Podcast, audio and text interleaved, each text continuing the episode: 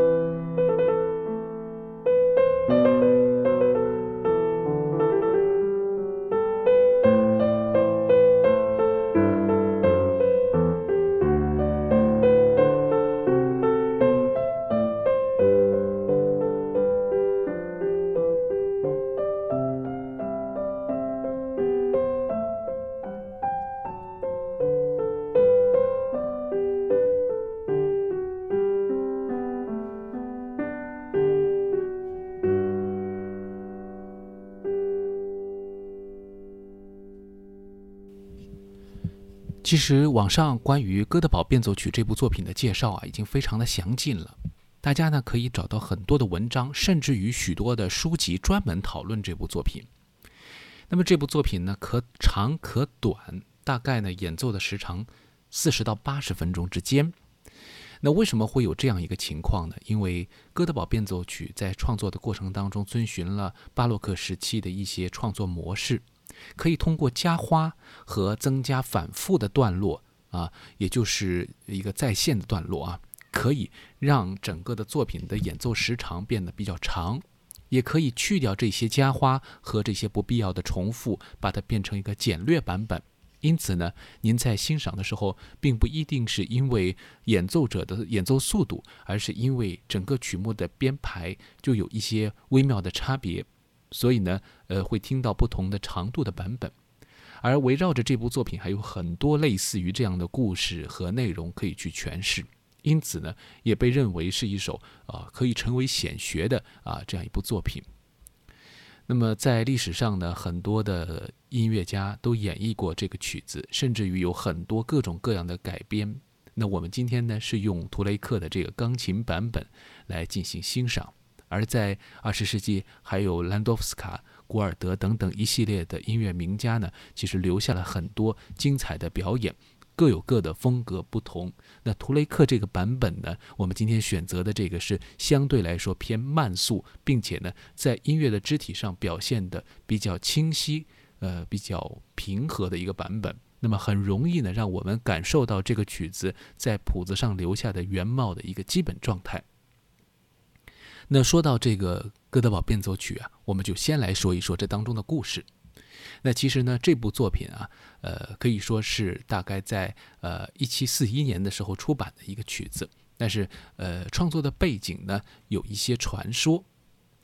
那么这个作品啊，据呃一位这个巴赫的传记作家呃福克福克尔他写的这个传记当中有提到啊。说，其实当时时候呢，呃，在常驻萨克森选帝侯的前任俄罗斯的大使，当时时候的这个伯爵啊，叫盖沙令。那么他呢，呃，或者叫呃格瑟令等等啊，都可以。那么他呢有一个启发，那么他呢，呃，经常要在这个莱比锡，也就是巴赫呃后期他工作的这个地方。来停留驻留，那么并且呢，带了一位演奏家叫哥德堡，那么在身边啊，那么在那边呢，呃，这位伯爵呢就经常请巴赫来给自己的这一位演奏者啊哥德堡，呃，来教授音乐。那么这个过程当中，提升他的技艺啊，更好的为伯爵服务。而伯爵呢，有一个精神上的一个病症，就是经常会因为病痛，因为各种健康的原因呢，有些失眠。那么当时的这个状态呢，就希望通过音乐来缓解。最好的缓解方式就是请他的御用的琴师哥德堡来为伯爵演奏。那么有一次呢，巴赫呢也在的时候呢，哥德堡的这个雇主，也就是伯爵呢，他就说：“哎，能否给我的键盘乐师？”写一些作品，那么这个音乐呢流畅一点，有一些活泼的因素，但是最好呢也能帮助他能够在啊不眠之夜的时候得到一些身心的愉悦。那么就是这样一个故事啊，后来写成了《哥德堡变奏曲》，并且为巴赫带来了非常丰厚的金币的回报。当然，这部作品的艺术价值也在后世得到了巨大的传扬，这个故事也就被更多人知道了。现在呢，我们去说这个故事的时候呢，呃，有很多朋友也会觉得是跟他自己听到过有一些误差的，呃，因为有很多朋友以为啊，其实《哥德堡变奏曲》就是一首呃写了来助眠的曲子，听了以后可以催眠啊。有朋友甚至于提出一个笑话说，如果你在现场听《哥德堡变奏曲》的演奏没有睡着的话，那说明这个演奏失败了，并不是如此啊，并不是为了直接的让你睡着而创作或者演奏这个作品。巴赫的这个作品的本意呢，是通过音乐来安定身心，并且呢，呃，对于这个以后他进入这个睡眠，他的情绪有一个安抚的作用，并不是直接导致能够入睡这样一个状态。呃，所以呢，呃，有很多朋友就捏造了这个，或者说它是一个误传，呃，将整个的故事呢折射成为了啊，听了这个曲子就能睡着。那很多朋友也不解，为什么我没有睡着？但实际上呢，呃，这个音乐的功能啊，也在这个作品的传说当中被一部分的扩大了。不过毫无疑问的是，这是一首非常棒的曲子，从音乐性上来说是如此，对于人的精神状态也确实有一定的帮助。今天呢，我们首先就从它的呃第一变奏开始欣赏，因为从第一乐章开始，呃就有符合伯爵的一个要求，就是让人愉悦。有一些活泼，所以你也很难在第一变奏到第二变奏这个过程当中啊睡着，这可能性是很低的。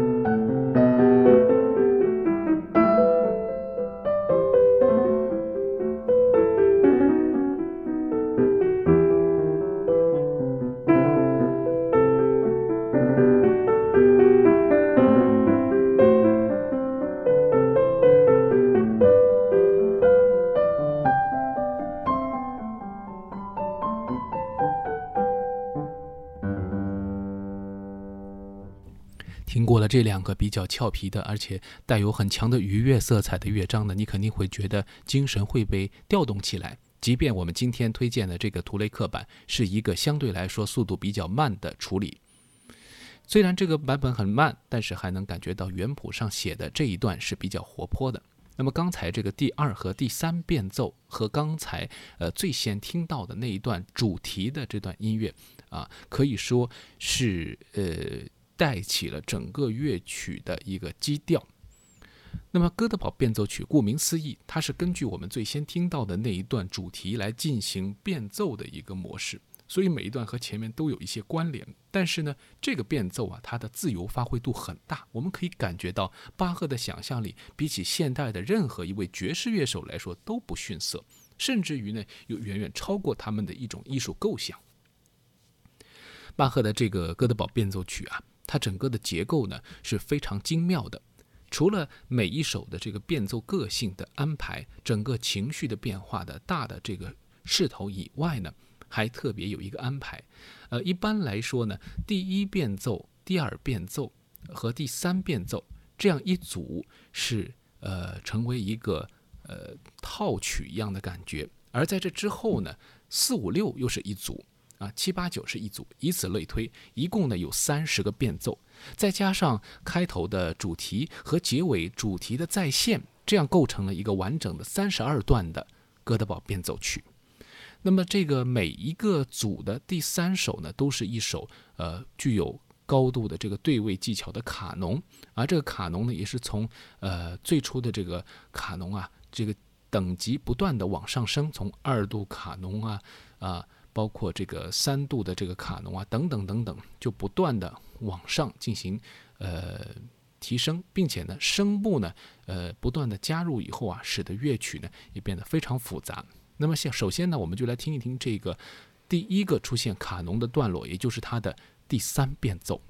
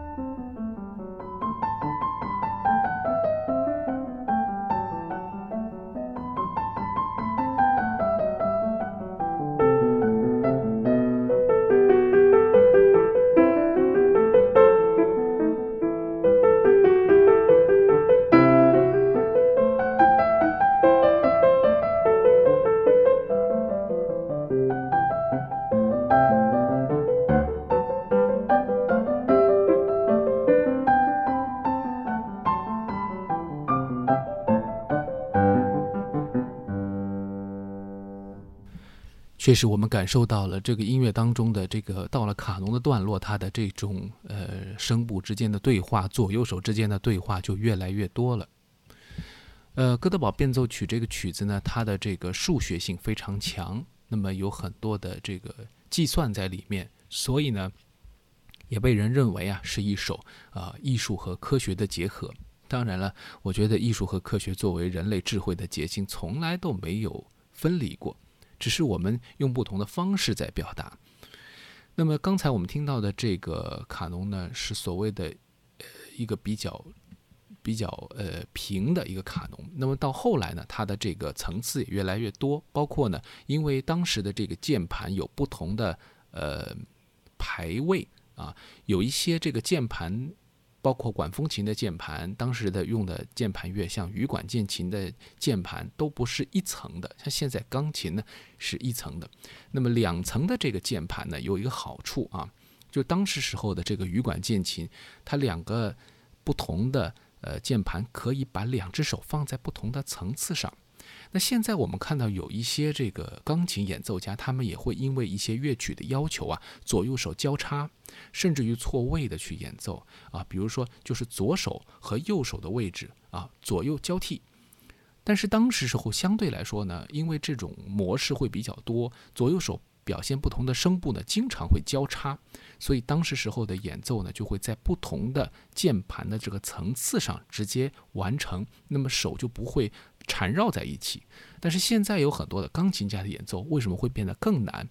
一方面，他们要控制钢琴的音色表达的空间；另外一方面呢，有可能啊，你的十个手指会交错起来，就是会缠绕在一起。其实对于演奏来说，不是特别方便的一个事情。那么接下来呢，我们将会听到的就是哥德堡变奏曲当中一个比较经典的段落。那么这个段落呢，是一个。呃，两只手会有交叉的这么一个段落，这是它的第八变奏。我们会听到，呃，两个声部啊，由于这个手的交错呢，它的高低的这个起落会有一个交替。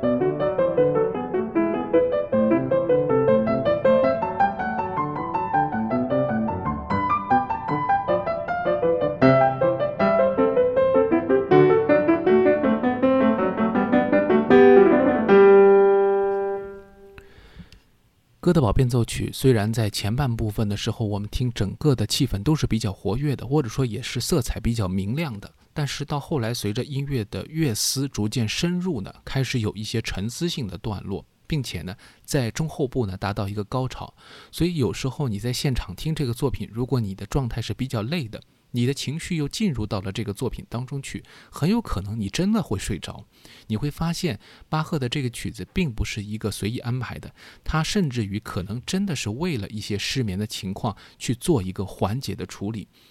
所以有些朋友说，这个曲子即便它没有这样的功能，可能它也有这样的安排啊。好，接下来我们来听的这一段啊，也就是非常的有代表性的，我们特别选择的这个它的。第二十五变奏，这个柔板呢是非常的具有沉思的特点。